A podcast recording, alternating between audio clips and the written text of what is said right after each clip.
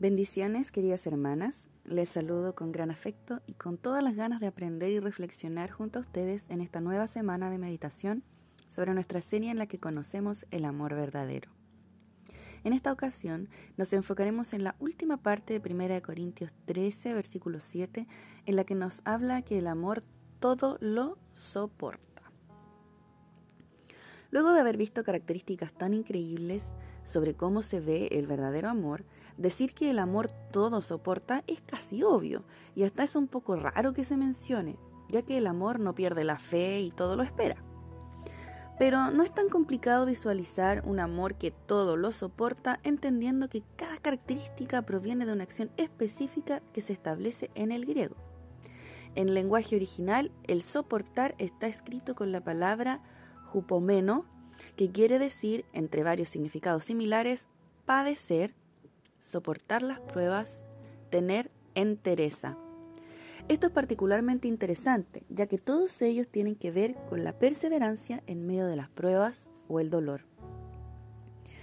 Padecer es, según el diccionario, sentir un dolor físico o psíquico, pasar por un dolor o un padecimiento sin sucumbir a él. Entonces, si yo padezco a causa del amor, puede ser que la prueba, crisis o como quieras llamarle, me cause algún tipo de dolor, ya sea que se me aprieta el estómago, me estreso, me duele la cabeza, me rompe el corazón, etc. Soy capaz de vivir este dolor, pero no sucumbir a su molestia. Permanezco en el vínculo pactado y encomendado por Dios el cual puede ser un vínculo familiar, matrimonial, relaciones de amistad, vínculos con el prójimo, etc. Por su parte, soportar las pruebas tiene esta mala connotación de que soportar es aguantar, rezongando entre dientes, mascullando las quejas para que no se escuchen, para que todos vean cómo permanezco. Esta actitud de sufrimiento no es la misma que describe la Biblia. Ya vimos en el amor sufrido o paciente que este sufrimiento es persistir lejos de la queja.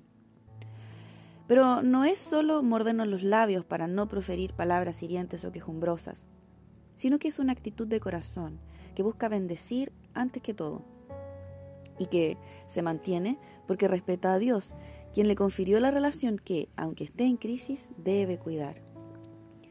Cuando soportamos bajo esta actitud de quejumbrosidad, o constante mala gana, no estamos amando. Al amar soportamos con una actitud de corazón apacible, entregando el dolor, molestia, cansancio a Dios. Porque el amar no tiene que ver con nosotros, sino con la entrega hacia otros y principalmente la entrega a Dios. Ahora bien, soportar teniendo entereza es además estar cumpliendo con un principio de integridad, quien tiene entereza o es íntegro es siempre y en toda circunstancia de la misma manera, sea que lo estén mirando o no, en todo escenario, con cualquier persona. La entereza es el dominio de uno mismo y la fortaleza de carácter, siendo esta última característica la capacidad de dominar el carácter. Quien tiene un carácter fuerte no es quien más explota, sino quien más se controla ante la adversidad o una situación crítica. El amor entonces tiene esta característica de plantarse en convicciones, tener fe, mirar hacia el futuro con base en las convicciones del hoy, tener esperanza. Y finalmente mantenerse firme en ese propósito en toda circunstancia, o sea, soportar todo. Saber que Dios nos ama así es liberador, ya que no hay circunstancia de la que no pueda rescatarnos, no hay estado del que no pueda transformarnos, no hay básicamente cosa alguna que nos separe de su amor. Esto lo dejó muy claro para nosotros el apóstol Pablo en su carta a los Romanos, capítulo 8, versículos 38 y 39, donde dice, y estoy convencido que nada podrá jamás separarnos del amor de Dios, ni la muerte, ni la vida, ni ángeles, ni demonios, ni nuestros temores de hoy, ni nuestras preocupaciones de mañana. Ni siquiera los poderes del infierno pueden separarnos del amor de Dios. Ningún poder en las alturas ni en las profundidades, de hecho nada en toda la creación podrá jamás separarnos del amor de Dios que está revelado en Cristo Jesús, nuestro Señor. Esta es versión NTV. Esto es el amor que todo soporta. Cuanto más a veces nuestra propia humanidad nos acto exilia de la presencia de Dios y su amor redentor, Él permanece firme porque su amor es tan puro que permanece. Su amor nos alcanza de esta manera, nos derrite y nos inspira. Su amor nos transforma y nos mueve a amar también.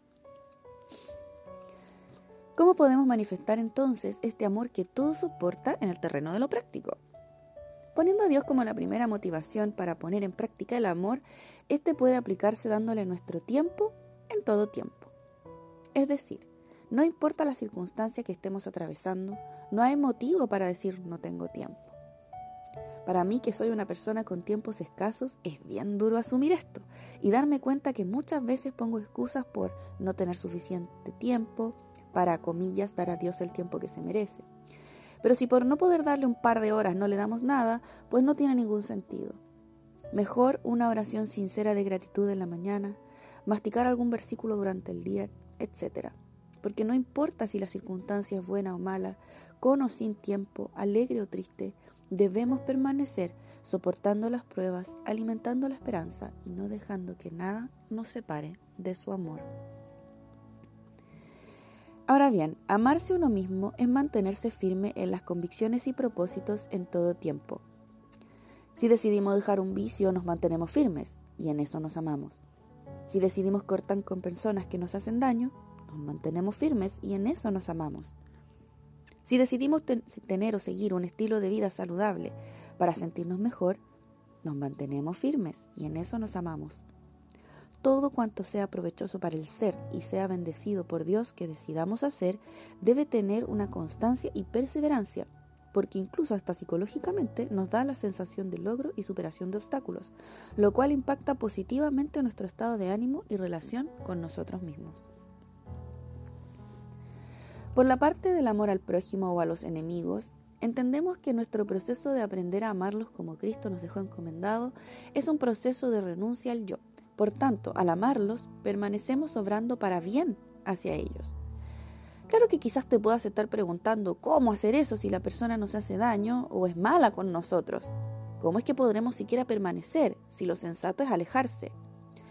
Bueno, la verdad es que sí, es sensato, pero alejarse no significa cortar la preocupación o dejar de orar por ellos. Mantener relaciones sanas es una cosa, pero dejar a los otros a su suerte es otra. Mantengamos los vínculos que se puedan con afecto y los que no, bendiciendo en oración y no importando lo que hayamos recibido de ellos. Lo que intoxica el cuerpo, la mente y el corazón no son las cosas que los otros hacen, sino cómo masticamos y rumiamos los sentimientos dentro. Si en obediencia logramos bendecir en oración, aunque nos hayamos alejado, nuestro interior se ajustará a un sistema de gratitud y bendición en vez de resentimiento y amargura. Esto muestra el carácter de Cristo en nosotros. En el caso del amor de pareja, amamos con un amor que todo soporta cuando enfrentamos las crisis juntos con el Señor. Usualmente las personas buscan consejo y apoyo en terceros, cuando estas personas generalmente entregan el consejo de terminar todo y de buscarse otra persona, etc.